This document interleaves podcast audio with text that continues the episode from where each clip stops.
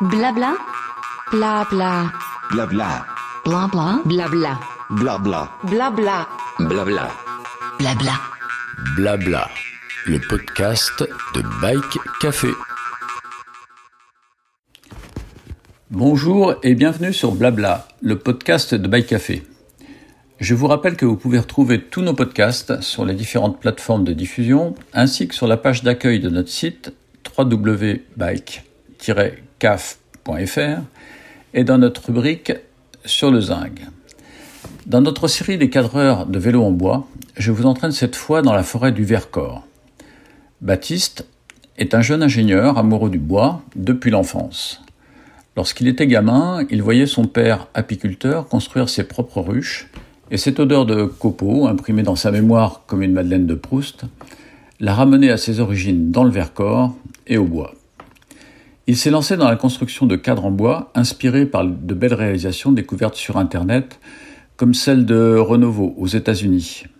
Baptiste a commencé par construire des cadres sur des géométries Gravel. Il aime mélanger le frêne et le noyer pour des raisons esthétiques, mais également pour associer sur un même cadre les vertus complémentaires de ces deux essences. Bien équipé de matériel à commande numérique et d'un outil de conception 3D, il modélise ses cadres dans son atelier. Sa production actuelle est de un vélo et demi par mois, mais il envisage de monter en cadence et peut-être de recruter en 2023 pour développer de nouveaux modèles. Je vous invite à visiter son site internet et je vous laisse écouter notre échange très intéressant qui conforte les témoignages qui m'ont été apportés par ces cadreurs qui sortent du bois. Voilà, bah, écoute, euh, bonjour Baptiste. Euh, alors, euh, pourquoi les cycles veines Est-ce que ça aurait pas un rapport avec le bois, par exemple? Bonjour Patrick. Bah, alors oui, veine, ça vient de la veine du bois. Seulement, j'ai choisi l'orthographe V accent N E, parce que c'est l'homonyme du palissandre c'est un bois africain qui est en train de disparaître de la surface du globe par surexploitation asiatique. C'est un très beau bois pour des meubles. Du coup, voilà, j'ai voulu rendre hommage avec le nom de ma marque. D'accord, mais euh, dis-moi, tu fais quand même pas des cadres en palissandre? Non, non, non, du tout. L'idée, c'est vraiment de travailler avec du bois local et du coup, moi, je suis implanté dans le Vercors, donc je prends que des, que des bois qui viennent d'un rayon de 50 km autour de l'atelier. Oui, alors dis-moi, tu es effectivement, tu es dans le Vercors. Euh, donc, est-ce que c'est cette région qui t'a inspiré? Euh, Comment t'es venue cette idée de fabriquer des cadres en bois, qui n'est pas forcément quelque chose qui semble simple a priori? Eh bien, l'idée, ça m'est venu quand je faisais mes études d'ingénieur sur Grenoble.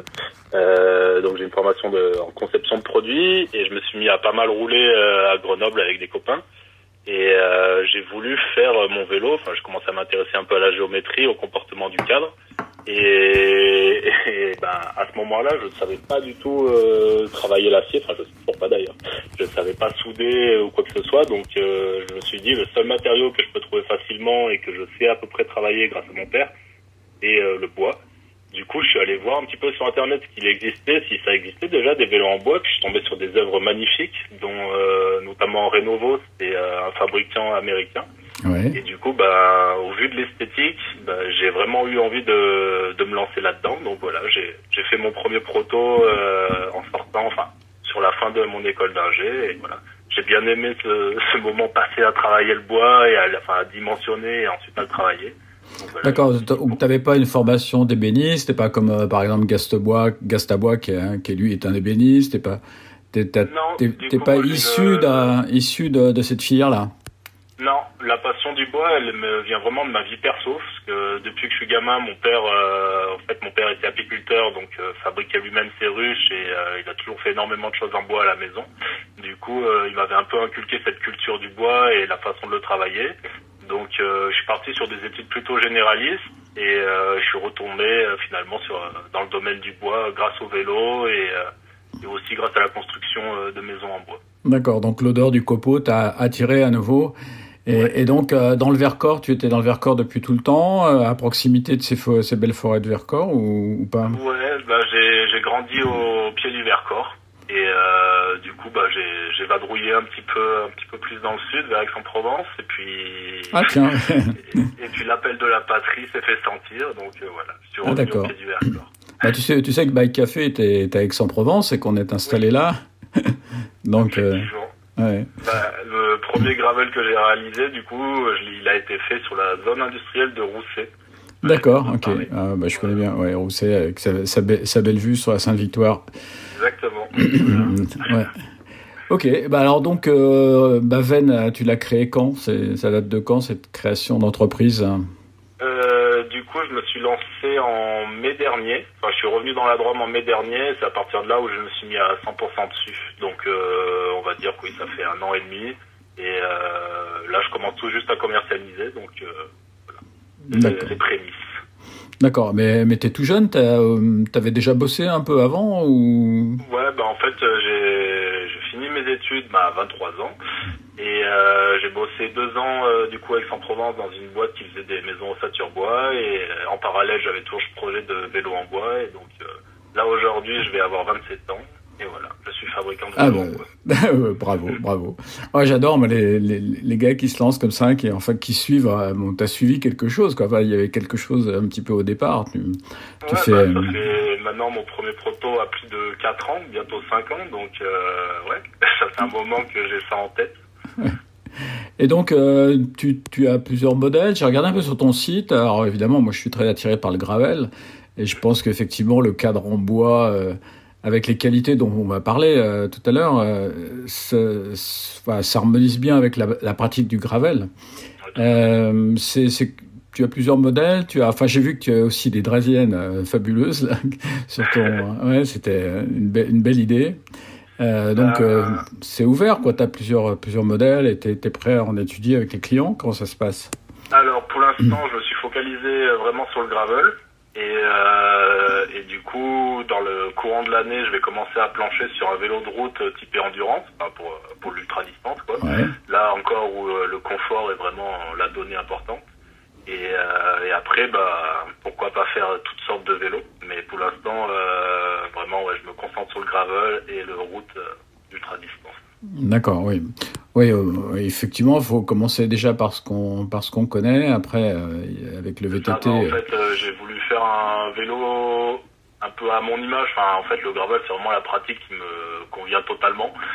Parce que j'aimais bien la route, mais à, à petite dose. J'aimais bien le VTT, mais à petite dose. Donc, le gravel, ça, ça rassemble les deux. Ouais, donc donc à grosse dose, du coup, tu as additionné deux petites doses et ça en fait une grosse. Exactement. Et puis, enfin, quand même plus simple de sortir un vélo. euh, Enfin, je savais quel comportement je cherchais sur ce vélo-là, quoi. Je serais pas du tout légitime de faire un vélo de chrono, typiquement. Genre, euh, c'est Ouais. pas, pas ma pratique. Je ne saurais pas vraiment les euh, la- le comportement voulu. Ouais. Et que- quel, euh, quel type de bois tu utilises? Du frêne, du noyer, du chêne du, enfin, qu'est-ce que, Quels sont tes... Euh, bah alors là, dans le Euh, il y a trois, enfin quatre essences qui, euh, qui marchent bien. Ça peut être euh, le frêne, le noyer, l'érable ou le chêne. Et euh, du coup, pour l'instant, je suis parti sur du frêne et du noyer parce que tout simplement, j'ai un peu de mal à trouver de l'érable sycomore euh, de bonne qualité. Enfin, il y a toujours énormément de défauts et sur un vélo, on peut pas se permettre d'avoir des, euh, des zones de, de, de contrainte, enfin des zones qui vont potentiellement euh, Ouais, euh, casser sous la contrainte. Donc euh, voilà, j'utilise du frêne et du noyer. d'accord. Le, le noyer a une masse volumique moins, moins importante, donc euh, ça fait des cadres plus légers, je crois, le noyer. Ça, bah, le noyer du coup est légèrement moins rigide euh, en flexion et en traction et aussi euh, moins dense que le, que le frêne. Et, euh, et du coup, en utilisant les deux, j'arrive à un comportement qui est, qui est pas mal du tout et un poids assez raisonnable. Ouais. D'accord. Combien, ça, combien tu sors le, le cadre, enfin un cadre gravel, tu le sors à combien en termes de poids? On va dire sur un taille S, on va être à tout juste 2 kilos. D'accord, ok. Oui, donc c'est proche, de- proche de l'acier finalement. Ouais, c'est ça. Ouais, d'accord. Et puis même, euh, du coup, sur un vélo tout équipé, en général, euh, j'arrive à être plus léger que l'acier vu que j'utilise une fourche en carbone. Et que la plupart des cadreurs acier ont tendance à utiliser des fourches en acier. Enfin, D'accord, oui, tu, tu rattrapes un petit peu euh, ce différentiel de poids, et puis de toute façon, après, ce sont les équipements que le client voudra mettre qui, qui feront, in fine, la, le, le poids, le poids total. ouais, ouais, c'est Blabla, le podcast de Bike Café.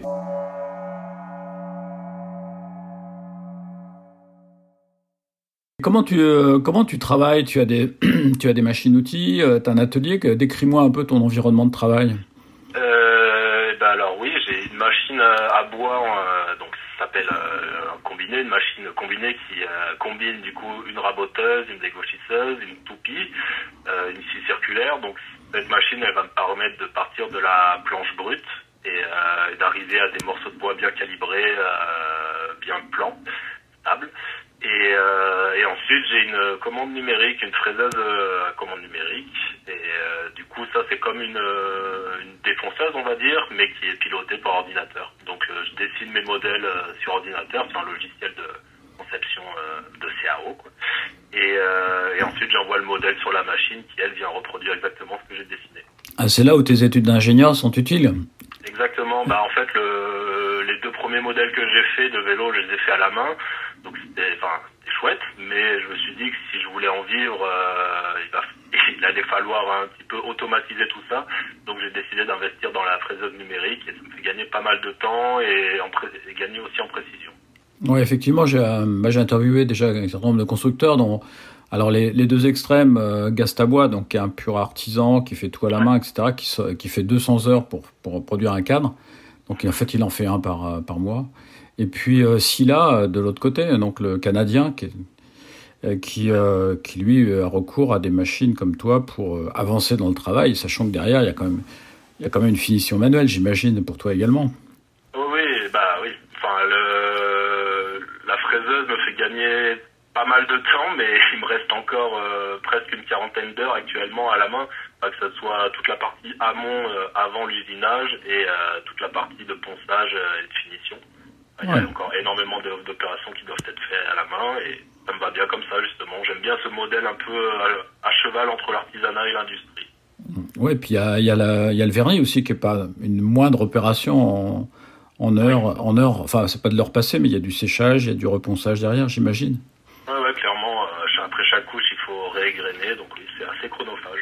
mais c'est là aussi, c'est le meilleur moment, c'est là où les veines se se dévoile, enfin, où on les met vraiment en valeur, donc c'est assez plaisant comme opération.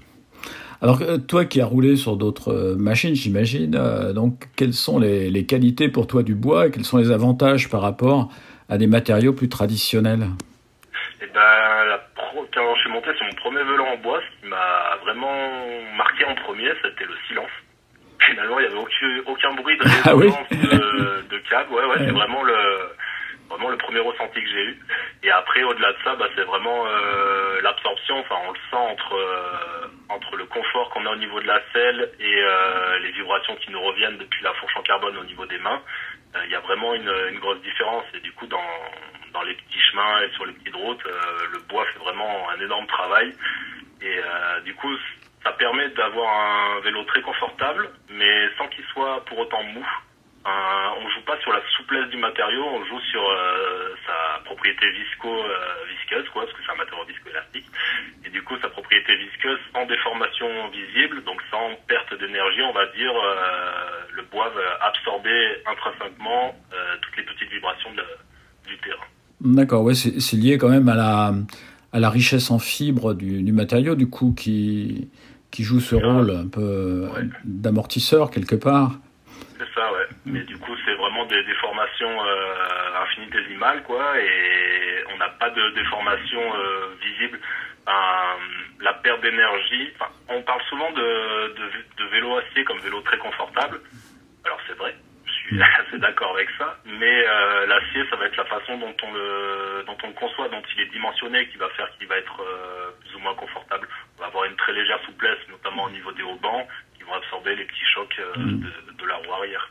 Oui, et puis l'acier, enfin moi je suis fan d'acier, mais moi j'ai un vélo fait en trois, j'ai trois types d'acier, parce que bah, j'ai de l'inox à l'arrière pour la rigidité, pour avoir une, un arrière assez rigide, et puis j'ai du tanguay au milieu pour la réactivité, et puis j'ai une fourche en, en, en, déda pour autre chose. Donc, enfin, en fait, l'acier, il y a aussi la nature de l'acier, de la fabrication, qui, qui, joue, euh, qui joue un rôle plus ou moins rigide, plus ou moins confortable. Et mhm. puis après, après, il y a le travail sur les angles, le, travail, le talent du cadreur aussi, etc. Mais bon. Sur le bois aussi, on peut avoir, euh, en utilisant différentes essences, différents comportements. Oui, alors toi, tu mixes, tu mixes un peu les, les, essences. Alors du coup, tu me parlais tout à l'heure euh, d'un assemblage noyer euh, noyer freine. Donc, euh, Ça. ouais. Bah, du coup, euh, à la base, c'est vraiment, euh, je vais être franc, c'est euh, pour une question esthétique. J'aimais bien le fait de marier ces deux essences-là. Ouais. Et après, mécaniquement, euh, le fait de mettre euh, le noyer en périphérie, donc déjà, plutôt que ça soit tout en tout en freine, on gagne légèrement en poids en mettant du noyer en périphérie. Et du coup, en périphérie, c'est là où on va avoir les déformations euh, latérales lors du pédalage, par exemple. Mhm. Et d'avoir un matériau légèrement moins rigide, ça permet d'avoir un, un vélo un peu plus réactif. Alors, on peut dire un vélo un peu plus souple, mais qui permettra de, sur la longue distance, justement, de pas s'épuiser sur un cadre beaucoup trop rigide pour euh, quelqu'un de normal. D'accord. Ouais, c'est pour- alors on dit souvent, tu sais, dans le en termes de vélo, euh, pour euh, pour être un petit peu euh, nég- négatif ou péjoratif, ce vélo est c'est une planche. Donc alors, tu es en train, enfin toi et tes collègues que j'ai déjà interviewés, vous êtes en train de me démontrer l'inverse, c'est que le vélo en bois, ce n'est pas une planche. C'est très Non, curieux. non, clairement. un, abus de langage. Ouais, ouais. Donc on va falloir qu'on révise euh, nos, nos, nos, nos comparatifs dans, le- dans Oui. la, dans la terminologie vélo. Donc voilà. Non bah écoute, euh, bravo. Donc alors donc c'est ton entreprise est toute récente, donc euh, tu as déjà une clientèle et quel est ton rythme de production? Eh ben, actuellement, je suis lent. Actuellement, je peux sortir un peu plus d'un vélo par mois. On va dire un vélo et demi. Euh, et une fois que je serai vraiment optimisé en fabrication, on sera plutôt de l'ordre de 2,5 à 3 vélos par mois. D'accord. J'ai encore une grosse marge de progression. D'accord, tu as, fait un plan de développement, euh, tu penses euh, recruter, avoir des gens autour de toi pour euh, produire plus ou comment tu envisages les choses? Bah alors l'idée euh, pour cette année, ça va être, euh, bah, j'ai déjà quelques commandes à honorer, mais euh, pas suffisamment pour dire d'embaucher. Mhm. J'ai pas envie de, de grossir trop vite, on va dire. Donc euh, je vais prendre mon temps sur cette année. Et effectivement, l'année prochaine, euh, au moment où je lancerai le modèle route, potentiellement euh, une embauche sera sera à faire pour pouvoir tenir le rythme. D'accord. Donc t'embaucheras quoi? Un ingénieur ou plutôt un, un menuisier? Plutôt un menuisier.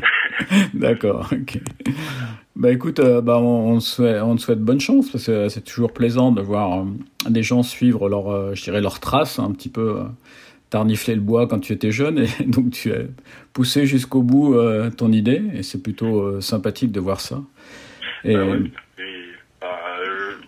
Euh, de, de par ma formation d'ingénieur, j'étais plutôt voué à rester euh, assis derrière un bureau. Enfin bon, c'est un cliché, hein, mais Ouais, il y a- y a de une ça. partie théorique. Et euh, j'avais envie aussi de pouvoir me servir de mes mains, quoi. Donc euh, là, c'est vraiment un équilibre. Ouais. J'ai réussi à trouver un équilibre plutôt sympa. Oui, ça c'est une question que je t'ai pas posée, mais effectivement dans ce métier, enfin dans cette, euh, enfin dans, dans- dans le métier de, de constructeur, que ce soit en acier, en bois ou autre ou un autre matériau, il faut quand même être euh, habile de ses mains. Enfin, je veux dire, c'est, Oui, oui, ça, ça nécessite d'avoir, euh, enfin, déjà d'être assez patient pour pouvoir euh, pour pouvoir le faire. Et oui, ça nécessite d'être un petit peu méticuleux. Mhm. Mais je pense avoir ces qualités, les avoir travaillées au fil du temps. Donc, euh, ça, me convient bien. D'accord. Et pour les pour les vélos, tu, tu fais le montage complet. Hein, j'ai vu que tu, tu étais capable de livrer un vélo euh, euh, tout, Ouais, ouais, monté. c'est à la demande. Je peux aussi livrer des, euh, des cadres nus ou des kits cadres, mais euh, je préfère autant faire le montage complet, histoire de, de garantir que le vélo va, va bien rouler. Quoi. Oui, oui, bah déjà, il y a- effectivement, il y a la ligne, la fameuse ligne de chaîne. euh, donc, ça, en fait, ça dépend pas mal des roues, etc. Donc, je crois qu'il y a, Ouais. et c'est quand même pas mal d'avoir même peut-être les roues avant euh, pour, pour également re- faire les petits, les petits réglages d'alignement, justement. Oui, bah, pour je n'ai pas eu de demande de cadre nu, donc euh, tant mieux. On Bon, verra bah, quand l'occasion se présentera. Effectivement. Bah écoute, euh, merci Baptiste d'avoir euh, passé un petit moment avec nous pour nous parler de de, de, de veine, donc euh, avec euh, avec l'accent qui va bien. Et puis euh, et puis bah on te souhaite une bonne réussite dans ce que tu entreprends. Voilà. Ah, merci beaucoup. Bah merci, à bientôt. Blabla, le podcast de Bike Café.